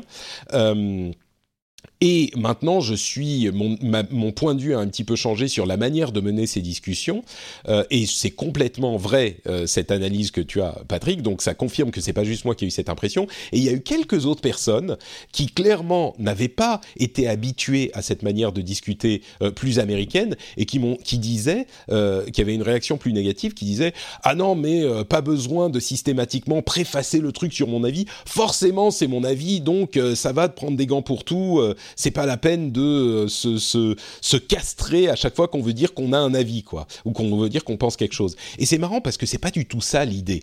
L'idée n'est pas de se dire oh surtout je ne veux pas vous offenser, mais moi j'ai trouvé que non c'est pas ça. L'idée c'est simplement de euh, d'admettre en quelque sorte que la vision d'une œuvre est toujours subjective et euh, nous on va en, en, penser quelque chose et une autre personne va peut-être en penser autre chose. Alors ça veut pas dire qu'on peut pas avoir des avis forts et Dieu sait qu'on a des avis forts quand on parle de jeux vidéo et on va continuer à avoir des avis forts. Mais je me suis dit peut-être qu'il serait bon de mettre un tout petit peu plus l'accent sur cette idée que euh, ah bah si moi euh, j'ai adoré par exemple Céleste, euh, je peux tout à fait comprendre que quelqu'un d'autre ça lui ait pas parlé et c'est pas parce que pour moi c'est un jeu fantastique extraordinaire, c'est le jeu de l'année que ça veut dire que tout le monde devrait l'aimer ou que c'est juste un jeu qui est sans reproche. Enfin bref, je, c'est une réflexion comme ça qui m'est euh, qui m'a marqué. Et je pense que je vais faire un petit peu plus attention à l'avenir dans cette émission à euh, essayer de pas être aussi catégorique que peut-être j'ai pu l'être par le passé. Euh, J'essaye toujours d'être relativement à dire euh, à mon avis, je pense que machin, les gens s'en moquent presque un petit peu, mais euh, mais c'est vraiment une une manière d'aborder la critique d'une œuvre qui moi me plaît et me parle, euh, et donc je vais essayer d'être un petit peu plus euh, dans cette veine à l'avenir. Donc je voulais juste le mentionner comme ça. Je sais pas si vous ça vous ça vous horrifie et vous vous dites non non il faut déterminer qu'il y a une réalité objective sur la qualité d'un film ou d'un Non. jeu, mais Pas du tout, je pense que t'as raison. Quand tu dis qu'un film est pas bon, t'as un côté où tu fermes la discussion totalement et euh, tu sais pas trop quoi répondre non plus à chaque fois à la personne. Alors que quand elle dit que qu'elle qu'elle pense ou qu'elle a trouvé que c'était pas à son goût ou que c'était pas bon, c'est vrai que l'ouverture, on a plus le la personne en face euh, a plus le sentiment qu'on peut discuter. C'est vrai que il y a un côté complètement euh, fermé quand on dit ça. C'est comme on mais c'est exact. dit, non, mais c'est exactement c'est ça. pas Ces bon ce gens. Pas bon ce plat, mais non, c'est juste que tu l'as pas aimé en fait. Ouais. Euh, C'est le même truc. c'est un exemple que je prends souvent, l'exemple de la cuisine, mais Bah ouais, euh, bah, mais c'est exactement ça. C'est genre le film. Ah bah non, il est pas bon. Alors oui, bien sûr, on peut dire tel film il est pas bon, tel- mais quand on commence à en discuter dans un podcast sur le sujet, je pense que effectivement, tu le film. Ouais, c'est une merde. Oui, c'est marrant. Mais si tu commences à discuter du film, ouais, j'ai aimé ça, j'ai pas aimé ça, il y a tel truc qui m'a plu, etc. C'est c'est moins, enfin, c'est moins catégorique, quoi. Pardon, pardon, Jean. je Ouais, t'ai- non, mais, euh, pour revenir sur le, sur le côté cuisine, justement, je me suis fait une réflexion il n'y a pas très très longtemps. euh, et euh, bah, bah, pareil, je vais encore parler de mon expérience, mais quand, quand au collège, j'étais à la cantine et les, les élèves passaient, et donc il y avait le chef et son second qui distribuaient les plats, et certains élèves qui passent, qui passent et qui disent Ah non, ah, euh, c'est dégueulasse ça, euh, ah non, c'est pas bon. Et euh, Donc, dès cet âge-là, les chefs font un travail de pédagogie en disant Tu viens de dire quoi là? Et, de même, ils, reprennent Ah non, mais j'aime pas. Voilà. Mmh. Et voilà, ça commence vraiment très tôt à la cantine à dire c'est pas bon plutôt que j'aime pas. Bah, c'est profondément ancré dans la culture. Quoi. Ouais. Et bon, euh, remettons aussi les, les, les choses euh, au clair. Oui, il y a aussi des films qui sont objectivement mauvais, et il y a aussi des plats qui sont objectivement mauvais, et des jeux qui sont objectivement mauvais. Je pense qu'on est tous d'accord là-dessus. Oui, oui, ça existe effectivement. On parle en général euh, et pas de, de cas, de cas, enfin, de cas spécifiques où on peut tous tomber d'accord sur ces, ces faits objectifs. Ouais. Euh, bon, parlons un petit peu d'autre chose. Euh, Capcom a annoncé qu'ils allaient euh, porter Resident Evil 7 sur Switch mais vous me dites, mais comment est-ce possible? Eh bien, comment est-ce possible? Merci Hugues, j'apprécie. euh, eh bien, je vais te le dire, Hugues, c'est tout simplement en utilisant la technologie du streaming de jeux vidéo dont on parle depuis longtemps. Ouais. Et c'est une utilisation hyper intéressante. Alors, et ils, ils, c'est pas la première fois. Ça avait déjà été utilisé pour Fantasy Star euh, Online, si je ne m'abuse.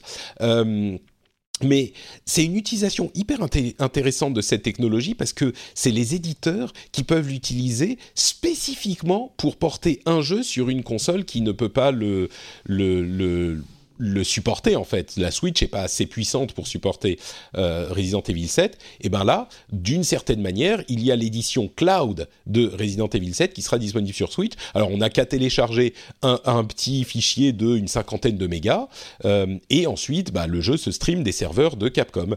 Euh, c'est pas une utilisation à laquelle j'avais pensé moi. Pour moi, les technologies de streaming, ça a toujours été bah c'est un petit peu pour offrir le Netflix du jeu vidéo. Mais en fait, un éditeur qui fait ça ponctuellement sur un jeu euh, pour une ou, plusieurs euh, euh, consoles ou plateformes spécifiques, ça peut être une utilisation hyper maligne. Alors, en l'occurrence, c'est un, modèle très spécifique où on va payer un prix relativement modeste de 3000 yens. Ça fait quoi? Ça fait 20 ou 30 euros, quelque chose comme ça? Je ne vais pas dire de bêtises, donc je vais vérifier. Non, mais 2000 yens, 15 euros. Ah bah voilà, donc un petit peu plus, une vingtaine, 25 euros, pour avoir loué le jeu pendant six mois. Donc ça laisse bien le temps de le finir quand même, mais c'est juste pour le louer entre guillemets. Bah là encore, pourquoi pas? Évidemment, ça va pas parler à tout le monde, mais c'est une utilisation pas bête de cette technologie, je trouve. Ouais, moi ça m'intéresse. Euh, comme je le disais tout à l'heure, je suis pas quelqu'un qui revient sur ces jeux une fois qu'ils sont finis. Donc euh, ouais, c'est un écosystème qui pourrait euh, être être intéressant. Ouais. Et je pense que c'est un petit, un petit test de ce type de technologie et qu'à terme, il pourrait le tester pour, euh, pour d'autres choses. Bon, évidemment, si ça se généralise, euh, c'est, ça change la manière dont on appréhende le jeu vidéo, mais pour les jeux solo, ça peut fonctionner, bien sûr, comme toujours euh, sur ce genre de truc. En, pour un jeu multi où les réactions doivent être hyper rapides, ça marche pas aussi bien, mais ça peut fonctionner pour un jeu solo. D'ailleurs, en parlant de, de... Oui, pardon, Hugues Ouais, c'est clairement le truc, euh, la feature, parce qu'on n'en avait pas pensé sur la, sur la Switch, mais en fait, elle serait mhm. tout à fait capable, avec en plus le, contrôleur qui est bien fourni. Ça peut vraiment amener d'autres jeux sur la Switch que ceux auxquels on se cantonne, et même de taper les AAA qui sortent sur les autres consoles. Exactement. C'est quelque chose qui est vachement intéressant. Le seul truc, moi, qui me met toujours un petit peu en, doute là-dessus, c'est, c'est sur euh, la fonction réelle, parce que la Switch ayant un, on va dire, un capteur Wi-Fi euh, pas génial, et euh, je pense que le mieux, ça sera d'y jouer, soit très proche de sa, de sa box, soit sur, en Ethernet, parce que sinon on risque d'avoir des petites coupures quand même dans son jeu. Ouais, bah sur un jeu solo c'est moins grave, on va dire. C'est moins embêtant.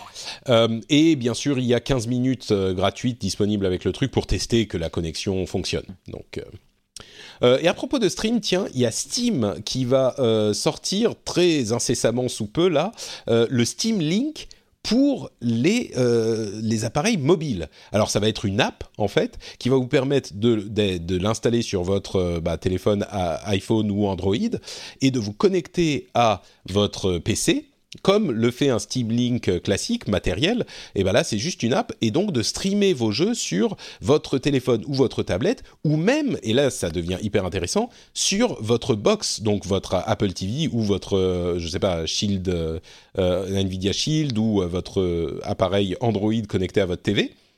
Et donc, vous n'avez plus besoin d'installer une Steam Link en plus comme appareil à connecter sur votre TV. Euh, ça marche qu'avec les réseaux 5 GHz, les réseaux Wi-Fi 5 GHz, donc il faut que ça soit euh, quand même relativement moderne. Euh, on peut connecter les manettes, euh, la manette Steam Controller ou les manettes Made for iPhone MFI pour euh, l'écosystème iOS ou Apple TV, ou bien sûr euh, c'est beaucoup plus libre sur Android, on peut connecter je pense les manettes qu'on veut, plus ou moins, mais, mais c'est pas mal ça, moi je, je, je, je suis assez intéressé par ce type de, truc, ça marche qu'à la maison, hein, pas en, en mobilité totale, mais quand même, ça peut être utile. Ah oui, moi j'ai une Apple TV, je, j'en suis très content de ça, pour me dire que je peux y jouer tranquillement dans, dans, euh, sur ma télé euh, de salon euh, sans passer par un câble HDMI qui part de mon ordi pour le connecter, tout en un truc facile plug and play, ça peut être vraiment top quoi. Oui, C'est vraiment le, la petite, le petit truc qu'on n'avait pas vu venir qui, qui sort bien. Et, et ouais, ça évite de, de s'acheter un Steam Link quoi. Finalement, on a, on a tous un ouais. On peut tous avoir un petit Steam Link à la maison, donc c'est, bien. Et le Steam Link, euh, bah déjà, il le vendait à, je sais plus combien, 5 euros pendant les deux dernières euh, saisons de solde sur Steam. Maintenant, on comprend pourquoi. Hein, c'est ce qu'on avait. Moi, j'imaginais qu'ils allaient sortir soit un nouveau modèle, soit carrément le discontinuer. Euh, bah là, on comprend ce qui s'est passé. Et en fait, moi, j'ai un Steam Link, mais c'est juste, je l'ai pas branché parce que j'ai trop de machines déjà branchées sur la télé. Donc là, ça utilise une machine déjà branchée. C'est si ça fonctionne, alors faudra voir euh, s'il n'y a pas du tout de lag. Mais encore une fois, pour les jeux solo, ça peut marcher, quoi. Ah, ça, c'est le gros problème des gamers, le nombre de prises HDMI sur une télé. Ouais, hein. exactement. Euh, ouais, Non, ouais, moi, je suis pas non plus euh, le client visé euh, parce que moi j'ai déjà, enfin, j'ai mieux, j'ai le Shadow et euh, et pour moi ça peut pas, enfin, ce serait faire un pas en arrière en fait. Hmm, d'accord. Toi, tu Euh, utilises. Oui, mais le Shadow, il est pas branché sur ta télé, si? Ah oui, t'as- t'es Euh, peut-être euh, branché directement. Ben, euh, tu, tu peux avoir, euh, si, si ta télé est euh, compatible Android, tu as ton app Shadow sur ta, sur ta Sur ta télé. Il y a, il y a l'app Apple TV qui est, en dé- qui est en développement, qui n'est pas sortie, mais les apps iOS sur iPhone et iPad sont, sont pas officiellement sur le store, mais sont en, en bêta En test, et ouais. on, Hmm. on y a accès. Euh, sur Android, c'est déjà, euh, c'est déjà le cas. Et l'avantage, c'est que euh, en- par rapport au Steam Link, bah, en dehors de chez soi, ça marche. Et Ouais, euh, effectivement. pareil, les manettes MFI, tout ça, ça fonctionne bien. Et... Ouais, voilà. moi je dirais que c'est Mais- pas exact. Effectivement, c'est c'est pas exactement le même cas d'usage. Non. Moi, j'ai plein de jeux sur Steam que je voudrais, auxquels j'aimerais bien jouer sur ma télé, et voilà. Et là, ça, ça marche direct, quoi. Mais ouais, voilà, c'est ça. Mais tu restes dépendant de ta machine, à savoir si ta machine n'est pas assez puissante. bien sûr, bien sûr. Voilà, Mais bon, le, le Shadow coûte aussi l'abonnement mensuel, etc. c'est une autre ça. affaire. C'est ça. Euh, des jeux mis à jour. Alors, il y a euh, d'une part No Man's Sky qui va arriver sur Xbox. Euh, la période d'exclusivité sur PlayStation est terminée. Et pour fêter ça, ils vont en plus faire une grosse mise à jour pour le jeu bah, sur Xbox et sur PlayStation en amenant le vrai multijoueur qui va permettre d'explorer l'univers avec des amis. Enfin, enfin, on n'est pas seul dans notre univers dédié. Et on va pouvoir faire aussi des dogfights, etc. Enfin bref, c'est une vraie mise à jour multijoueur qui arrive enfin sur ce jeu. Euh, ça va arriver en juillet. Et on a aussi une euh, mise à jour de Sea of Thieves qui, euh, bon, cette mise à jour est un petit peu plus modeste, c'est du con- un petit peu de contenu supplémentaire, mais c'est marrant que les deux euh, soient euh, euh, arrivent en parallèle, on va dire, parce que c'est un petit peu No Man's Sky, c'est Sea of Thieves dans l'espace et Sea of Thieves, c'est No Man's Sky sur les mers. Sauf que No Man's Sky a quand même eu plusieurs années pour étoffer son contenu. Donc euh, bon, bref, voilà, ces jeux sont mis à jour. Je sais pas si vous avez été fan des jeux. Si vous l'êtes, euh, bah vous avez plus de contenu qui arrive. Si vous l'avez déjà, et surtout No Man's Sky sera disponible sur Xbox euh, Xbox One. Donc vous pouvez aller le découvrir. C'était marrant parce que No Man's Sky, quand il a été présenté à l'E3 il y a deux ans, je crois déjà. Oula, Euh, mais plus que ça. No Man's Sky, c'est il est sorti il y a deux ans, je pense. Ouais. Euh, J'avais suivi le truc. euh, Voilà, euh, c'était pas moi la cible. Mais là, je m'y suis réintéressé et c'est plus le même jeu du tout. Hein. Ah non, mais ça a plus rien à voir. Comment ça a changé et, euh, et du coup là, il m'intéresse. Ah oui, bah écoute, avec cette mise à jour de juillet, effectivement, ça pourra peut-être être euh, le moment de s'y réintéresser. Moi, je l'avais acheté, j'avais été quand même euh, très déçu, euh, même si je m'attendais à être déçu, j'avais quand même été relativement déçu. Euh, là, euh, peut-être qu'en juillet, je le relancerai. Effectivement, ça peut valoir le coup de, de replonger dedans. Surtout que je pense il y a énormément de gens qui l'ont acheté, qui ont joué un petit peu et puis qui l'ont abandonné. Euh, là, avec la nouvelle mise à jour, euh, ça fait l'opportunité pour plein de monde de- d'aller y rejeter un coup d'œil. Ouais, c'est typiquement mon cas. Moi, je l'ai complètement délaissé parce que j'en étais euh, très déçu. Après, il y a eu plein de mises à jour depuis quand même. Apparemment, Ah, mais plein, oui, oui, il y en a eu il deux ou trois énormes, tout, ouais, comme dit Jean. Ouais, moi, je, je pense pas que ça me suffise finalement pour y venir. Je pense que un- je suis un peu passé et c'est trop tard maintenant. Sur, sur-. Par contre, Sea of Thieves, ouais, Sea of Thieves, euh, je suis bien content qu'il y ait du contenu parce que euh, c'est le jeu encore où, dessus. euh, ouais, où, pas, je suis pas beaucoup dessus, mais euh, ça fait toujours plaisir d'aller euh, de temps en temps, un soir comme ça, avec quelques euh, potes, à aller euh, piller les mers et toujours le jeu, le jeu qui fait plaisir quand on arrive en plus à piquer les, les caisses d'autres joueurs. On a un petit côté, c'est pour exprimer son côté malsain, donc c'est c'est assez agréable. Bon, bah, il y aura un petit peu plus de contenu pour Sea of Thieves également qui arrive bientôt. Euh, des dates annoncées pour alors Dead Cell arrive en, en auguste, Dead Cell arrive en août et il sera disponible sur euh, alors il sort, hein, il est déjà disponible en early access bien sûr sur euh, PC, il sera disponible sur les consoles, y compris la Switch. Oui. Ce qui est bien. une très bonne nouvelle parce que c'est typiquement le genre de jeu. euh, enfin, la moitié des jeux qui sortent aujourd'hui, j'espère qu'ils sortent sur Switch parce que sur Switch, tu peux y jouer euh, dans ton salon et en portable. Donc, euh, moi, je veux les jeux sur Switch et pas sur le, les autres consoles. Et donc, Dead Cell sera dispo sur Switch. Ouais, tu vois, je parlais du Shadow tout à l'heure. Dead Cell, Dead, Dead Cell, c'est typiquement le jeu où je suis bien content d'avoir mon Shadow parce que je peux y jouer sur mon, sur mon téléphone avec ma manette et c'est Mm. enfin en, en mobilité et c'est vraiment un jeu qui est fait pour ça quoi. Ouais, complètement, ouais. Euh, Bloodstained sera disponible le 24 mai, c'est dans trois jours. Oui, mais alors attention, c'est pas Bloodstained euh, Ritual of the Night, c'est la version. Alors, vous vous souvenez, hein, Bloodstained, c'est le jeu de euh, Koji Igarashi, qui est une sorte de Metroidvania euh, très classique. Eh bien, cette version qui va être disponible bientôt, c'est la version 8 bits, qui était un des stretch goals du Kickstarter. Qui est une vraie version 8 bits de, euh, bah, comme à l'époque, alors ça a été développé par euh, Inti Create, je crois, euh, c'est un partenaire avec lequel ils ont travaillé, mais si vous allez voir le trailer, ah, c'est vraiment euh, Castlevania sur Nintendo Entertainment System, quoi. C'est, pas genre, on fait style rétro-prout, on fait des pixels, du pixel art, on fait style 8 bits pixel art. Non, non, non, là c'est vraiment euh, style exactement. On a l'impression de se retrouver transporté dans les années 80. On y est. hein. Ouais, complètement. C'est assez marrant. Euh, et moi, j'ai eu la bonne idée d'aller euh, remettre, enfin changer mes plateformes de choix parce que j'avais soutenu le jeu sur Kickstarter et j'ai mis euh, la Switch. Et je crois qu'on avait jusqu'à hier. Donc euh, malheureusement, si vous l'avez commandé, que vous l'aviez euh, demandé sur une autre plateforme, c'est trop tard pour changer. Désolé, mais euh, oui, c'est typiquement le genre de truc qui sera sympa sur Switch, je pense. Euh, et puis sinon, je parle de ça juste parce que je suis un gros fan de jeux de combat. Euh, Arika a montré une bonne grosse dizaine de minutes de euh, Fighting EX Layer, qui est un jeu qui ne va intéresser que les vieux de la vieille de Street Fighter EX et, et encore et encore. Bon, c'est pardon, c'est ça me fait bailler. On va dire je suis pas certain d'y passer des heures non plus, mais ça m'a fait plaisir de voir un petit peu ces, ces personnages euh, de Street Fighter EX, comme j'en parlais à l'époque où le jeu a été annoncé.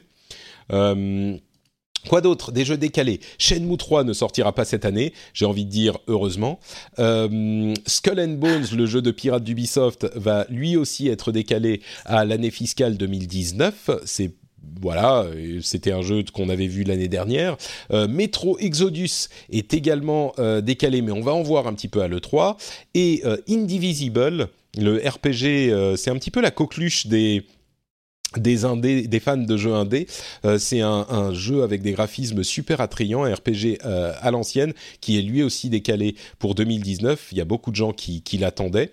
Donc euh, voilà, il y a un petit peu de, de, trucs qui sont, qui sont décalés. On a vu, entre parenthèses, Stalker 2 sortir de nulle part et annoncer une date pour 2021.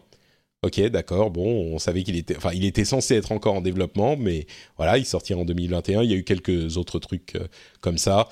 Bon, des, décalages, c'est un petit peu les gens qui font le ménage avant le 3 pour que les gens ne, s'excitent pas trop euh, à le 3 et du coup ne soient pas déçus. Euh, et puis quoi d'autre? On dit au revoir au niveau matériel à la Vita. La production de cartouches Vita est en, en, en pas en arrêt, mais enfin oui, si, ils commencent à arrêter les commandes. Donc euh, je crois que d'ici un an, un an et demi, ils vont arrêter la production oui, de avril cartouches. 2019, je crois. C'est ça. Avril 2019, ouais. Bon, ça, on pourra toujours euh, acheter des jeux en dématérialisé sur la console hein, si on y tient, mais euh, j'avoue que je sais pas, je sais plus quand j'ai sorti ma Vita pour la dernière fois, donc euh, Et quel dommage, n'empêche. ouais, c'est un petit peu du gâchis, mais bon. Euh, SNK a révélé que sa console euh, mini serait une borne d'arcade. En fait, c'est une mini borne d'arcade toute petite avec un écran 3,5 pouces. 3,5 pouces, euh, c'est la taille de l'écran du premier iPhone, pour vous donner une idée. On peut quand même brancher une télé dessus, mais il y aura 40 jeux dessus. Si ça vous intéresse, vous pouvez aller y jeter un coup d'œil. Et puis, bah, le Kinect revient avec le service cloud de euh, Microsoft, qui en fait c'est une série de capteurs euh, qu'on peut utiliser, développer des applications pour. Ça sera pas pour les jeux, mais je, voulais le mentionner quand même parce que Kinect était une euh, belle histoire euh, tragique de l'univers des consoles. Eh bien, le Kinect n'est pas mort et il revient en fait dans la plus belle forme que lui avait été donnée par, qui lui avait été donné par les bidouilleurs qui essayaient de faire des trucs avec. Et ben là, c'est une version du Kinect qui est dédiée aux bidouilleurs en quelque sorte. Donc euh, ça sera juste des capteurs qu'on pourra utiliser pour plein de trucs différents. J'imagine peut-être pas énormément de jeux, mais ça fonctionnera bien avec le HoloLens, donc la, les lunettes euh, autonomes euh, réalité augmentée de Microsoft. Et puis n'hésitez pas à m'interrompre hein, si vous voulez ajouter quelque chose. Mais hum, je vais juste mentionner pour les résultats financiers également. euh, bah, D'une part, euh, du côté des Japonais, tout va bien. Euh, Capcom, euh, ça, tout va très bien avec Monster Hunter World notamment. Bandai Namco, bah, tout va très bien avec Dragon Ball. Square Enix, ils ont fait une nouvelle année record. Konami, même Konami, bon, c'est surtout avec les jeux mobiles. Hein, c'est quand même pas super jojo non plus. On va pas excuser Konami de tout ce qu'ils ont fait cette dernière année non plus. Mais ils vont très bien aussi niveau financier, donc tout le monde va bien. Euh, C'est le vrai, magnifique. ça y est, on- c'est le vrai retour euh, de l'industrie japonaise euh, dans le jeu vidéo. hein. Il y a Ouais, pas- C'est complètement. qu'il montre avec les profits quand même. hein. C'est, euh, Et, et à vrai dire, c'est c'est le cas aussi pour l'industrie occidentale également. Même Electronic Arts, dont on aurait pu se dire qu'avec le scandale Battlefield, euh, Battlefront 2, euh, ils avaient souffert. Ben non, non, non, tout va bien. Mais je voulais en parler également. C'est marrant parce que on a vu euh, Cliff Blazinski se planter complètement avec euh, Bosky Productions, qui avait fait Lawbreaker. On en a parlé en fait à l'épisode précédent et on se disait ah Lawbreaker a pas marché, c'est dommage. Et mais ils ont sorti euh, comment s'appelait Radical Heights, qui c'est une sorte de tentative dans le Battle Royale, mais qui a suffisamment pas bien marché pour que, bah, en fait, le studio doit fermer la porte euh, là tout de suite. Ça y est, ils ont fermé. Euh, l'a annoncé il y a quelques jours, et donc Radical Heights, euh, ça, c'était un petit peu étrange, et j'avais mentionné le fait que ça me paraissait bizarre comme euh, comme comme jeu sorti après quatre mois de travail et qui était pas fini, mais enfin super early access. C'était la dernière tentative du désespoir, quoi, et ça a pas marché pendant un mois, donc ils ont dû fermer la porte. Et c'est un rappel aussi du fait que oui, même si tous les éditeurs se portent très très bien, le jeu vidéo c'est pas un business facile et, on comprend un petit peu pourquoi les éditeurs essayent systématiquement de faire des paris sûrs parce que tu investis tellement d'argent, tu peux tellement te planter que une ou deux erreurs ou trois erreurs d'affilée, bah ça y est, tu dois mettre la clé sous la porte quoi. Et en l'occurrence, c'est ce qui s'est passé malheureusement avec Cliff Blazinski, qui avait tout pour réussir, un grand nom de l'industrie, un grand designer qui a amené des financements euh, euh, conséquents, qui a amené une attention à ce qu'il faisait euh, conséquente aussi. Donc il n'avait pas besoin de se faire connaître, il était déjà connu et ses jeux ont reçu l'attention qui était nécessaire pour pouvoir réussir. euh, et les jeux, le pire, c'est que les jeux étaient même pas mauvais. Enfin, en tout cas, euh, Lawbreakers était même pas super mauvais. Il a peut-être raté sa cible ou raté son époque, mais le jeu était pas super mauvais. Et malgré ça, bah, il s'est planté lamentablement. Euh, donc c'est juste pour mentionner, pour, pour montrer à quel point le business du jeu vidéo, bah, même si aujourd'hui ça va bien, on n'est jamais à l'abri d'un plantage magistral euh, qui peut être dangereux demain, quoi. c'est un peu triste pour, pour Blazinski. Euh, et puisqu'on parle des résultats financiers, euh, pendant son call aux investisseurs, Electronic Arts a laissé euh, glisser un chiffre qui suggère, alors ils ont dit on a 103 millions de consoles potentielles pour nos clients. et 103 millions, il parlait de PlayStation plus Xbox. Et comme on sait qu'il y avait, il parlait de la fin de 2017, comme on sait qu'il y avait 73 millions de PlayStation à ce moment-là, on peut en déduire qu'il y avait 30 millions de consoles Xbox vendues, euh, ce qui est vrai, ce qui est même en dessous de ce que j'imaginais moi euh, comme marché installé de la Xbox One. 30 euh, millions, c'est pas énorme. Je pensais qu'ils étaient un petit peu au-dessus de ça. Les analystes de, mes amis Daniel Ahmad et, et, et Oscar Lemaire me disait ouais, enfin euh, plus de 30, 35 millions comme on l'estimait au milieu de l'année dernière, c'est euh, les estimations optimistes. Bah, visiblement oui, c'était effectivement optimiste puisque 30 millions en fin d'année semblerait être euh, ce qui a été distribué.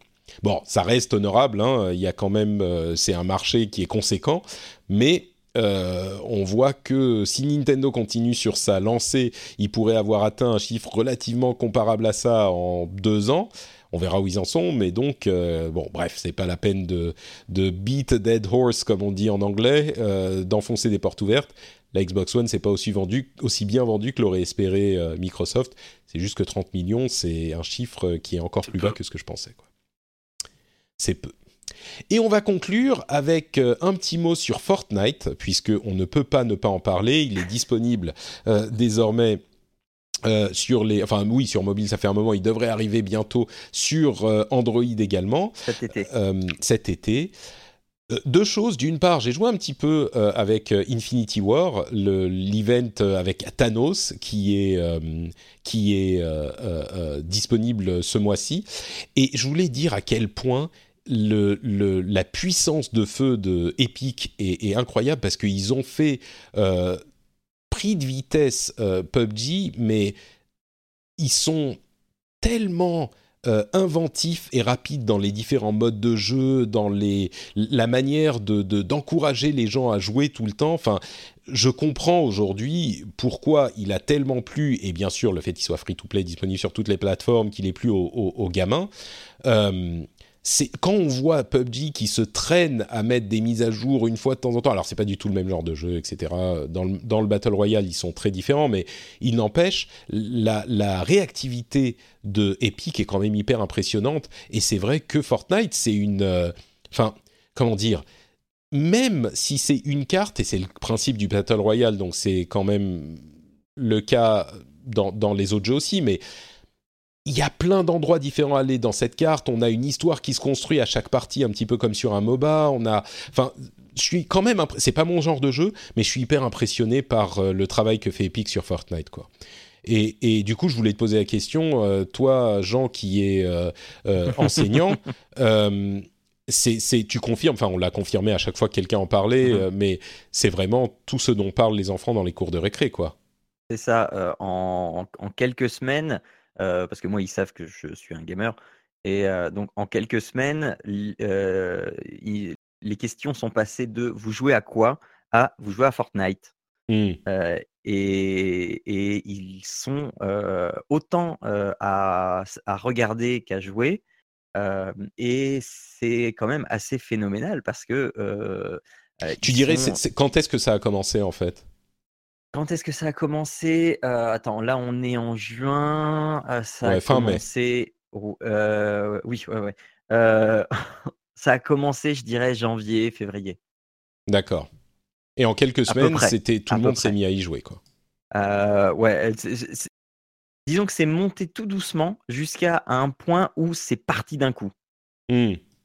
Et, et c'est là où ça a touché vraiment tout le monde et, même, je, vois mes collègues qui ont des enfants qui sont en âge de, jouer à ça, m'ont parlé de Fortnite aussi en salle des profs. Et, mmh. est-ce que ça, va, c'est bien. ouais, c'est ça. Non, mais est-ce que justement il y a des, préoccupations à ce niveau des parents ou des autres enseignants? C'est quand même un jeu où on se tire dessus tout le temps, même avec le look cartoon. Oui, non, mais justement, c'est. Genre, est-ce que les enfants de 8 ans ils jouent quoi? Euh, bah, alors je sais pas, c'est pas c'est pas mon T'as tes classes, ouais. mon domaine de, de- voilà, moi ça commence à, à 10-11 ans. Euh, à, euh, en- à, à 10-11 ans, ils y jouent, oui. Euh, le, mais mais c'est pas c'est pas trop une, une préoccupation de se tirer dessus parce que parce qu'effectivement il y a ce look cartoon et il y a une certaine bonne humeur dans Fortnite qui fait qui fait que euh, bah non c'est euh, voilà c'est un Ouais, amusement comme plus un autre. marrant que. Ouais, d'accord. Ouais, Hmm. voilà, c'est un amusement comme un autre. Par contre, je suis très très curieux euh, d'arriver euh, au, à la release des prochains FPS, là, les Battlefield et Call of, pour voir si Fortnite, qui est, qui est gratuit, aura un impact sur les ventes. Hmm. Mais est-ce que, une, est-ce une que, grande question que je me pose. Est-ce que c'est tes élèves euh, jouaient à, à les- aux trucs genre Call of Duty euh, avant? Clairement, Ah oui, d'accord. ouais. Enfin oui, c'est ce que tu disais tout à l'heure, mais pas Hmm. autant, voilà, pas autant. euh, ils, ils avaient chacun leur style de jeu et euh, voilà. Alors en grande alors que maintenant tout le monde est sur Fortnite, c'est ça? Voilà, c'est ça. Euh, avant, c'était euh, des FPS, c'était GTA, c'était euh, des jeux d'aventure. Euh, Il y avait de tout. Maintenant, non. c'est- Maintenant, c'est Monsieur, vous jouez à, Fo- euh, Monsieur, vous jouez à Fortnite. D'un côté, euh, on préfère pas mille fois qu'ils jouent à Fortnite que des gamins de 10-12 ans jouent à des euh, GTA. Moi, Exactement. la balance est vite. Voilà, vite voilà. quoi. Voilà. Et je reviens sur euh, sur l'émission que j'avais faite, dont je parlais en, en début d'émission, là, sur la jeunesse et le jeu vidéo. Et juste, euh, sans le faire exprès, je l'ai faite euh, à peu près à ce moment-là, à, à à à ce basculement.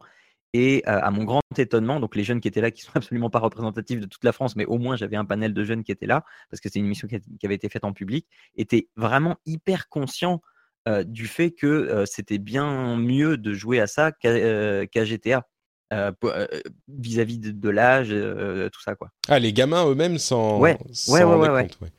Ouais. D'accord, intéressant. Mm, mm. Ok, bah écoutez, la oui, pardon, Fortnite, hein, c'est assez impressionnant. Mais j'avais lu un article sur Le Monde où euh, Epic, euh, où euh, ça, il déclarait qu'ils employaient des psychologues et notamment une psychologue française Oui. qui, euh, qui témoignait passer dessus. aussi. Et c'était super intéressant parce que tout est calculé en fait pour que le jeu soit agréable, que ça soit euh, la vitesse de la pioche sur euh, sur les arbres euh, et la production de ils sont ils ont remarqué en fait au début que la pioche n'allait pas assez vite pour ramasser les minerais qu'il faut, euh, enfin les ressources qu'il faut, le bois, la brique ou En fait, que l'impression, ce qu'elle disait, c'est que l'impression, les, les joueurs avaient l'impression de ne rien faire en, en, Ouais, en- en exactement. frappant la pioche sur euh, le bois ou le métal ou ce que c'est. Et, et ils n'ont pas changé la vitesse, ils ont changé le nombre de petits euh, euh, morceaux de bois qui sortaient du truc. Oui, euh, c'est ça. Pour donner, la- ouais, c'était très intéressant effectivement. Il y a eu un gros travail avec une psychologue, euh, non pas sur des trucs euh, qu'on pourrait critiquer, mais simplement pour dé- pour euh, concevoir euh, la l'interface et euh, les, les modèles en jeu, etc., pour que ça soit accessible, facile à comprendre tout de suite. euh, c'est du game design. Ouais, c'est, plus du game design. Alors peut-être qu'ils ont aussi euh, mis les pieds dans d'autres domaines dont on pourrait parler, mais mais ce que j'aime bien, ce que, euh, ce que je trouve dans ce jeu assez fascinant, c'est qu'ils sont, ils arrivent à, un petit peu comme certaines séries, comme la, la Casa des Papel actuellement, où on entend les reprises de Bella Ciao partout. Ils ont aussi ce côté avec les danses notamment du jeu, qui Mm. s'inventent une mytho, ils ont en fait une mythologie propre au jeu qui est reprise partout dans les ah noms- le nombre de vidéos virales qu'on voit. ouais. Voilà, moi je suis allé voir un concert là récemment de, de The Avener, il passait à la Foire Expo de Bordeaux et du coup euh, il y avait des gamins qui dansaient et ils dansaient les mouvements de Fortnite.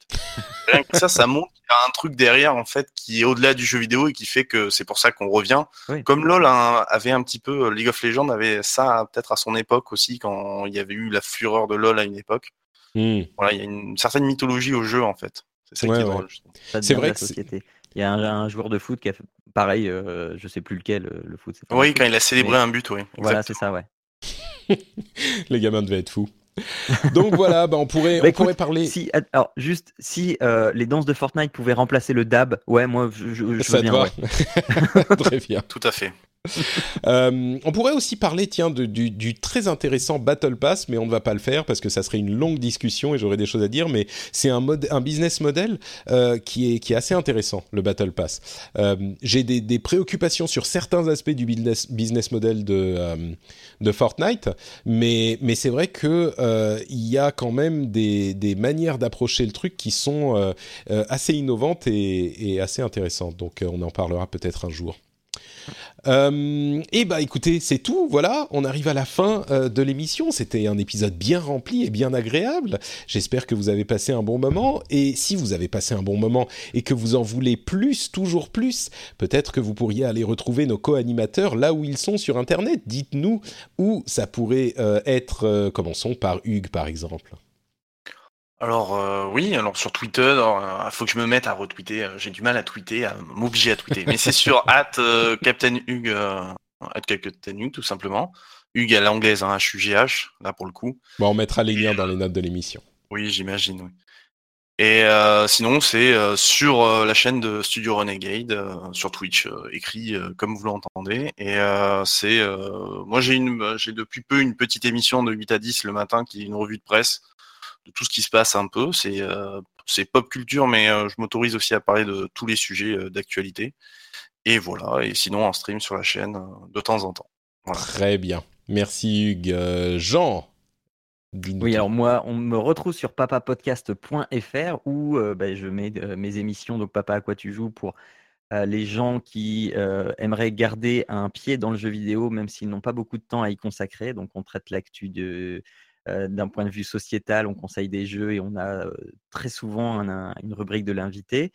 et puis dans Papa à quoi on joue, où là, c'est un, podcast où on conseille des jeux, des activités à faire en famille. Et donc ce mois-ci, on a en invité Médoc du Cozy Corner, où on vous apprend à jouer en famille avec des cartons parce qu'on peut être pauvre et s'amuser aussi.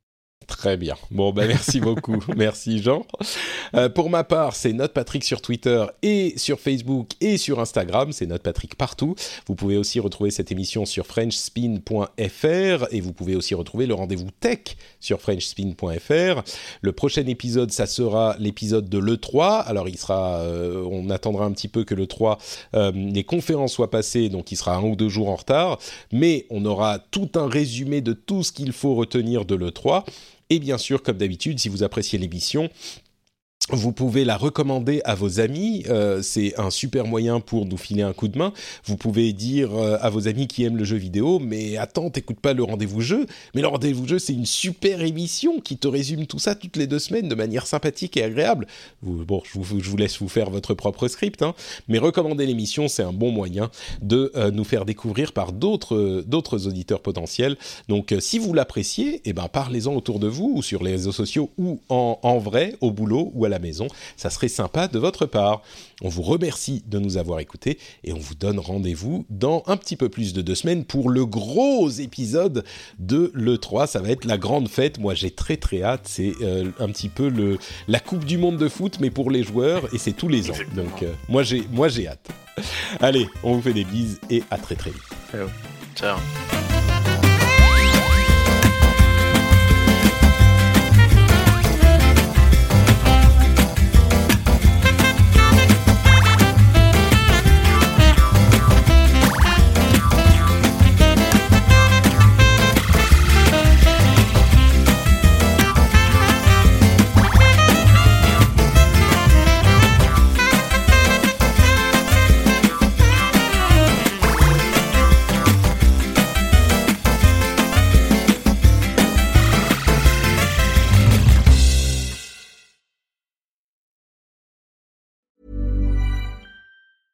Hi, my name is Danny Pellegrino from Everything Iconic, and I'm excited to talk to you about Club Med.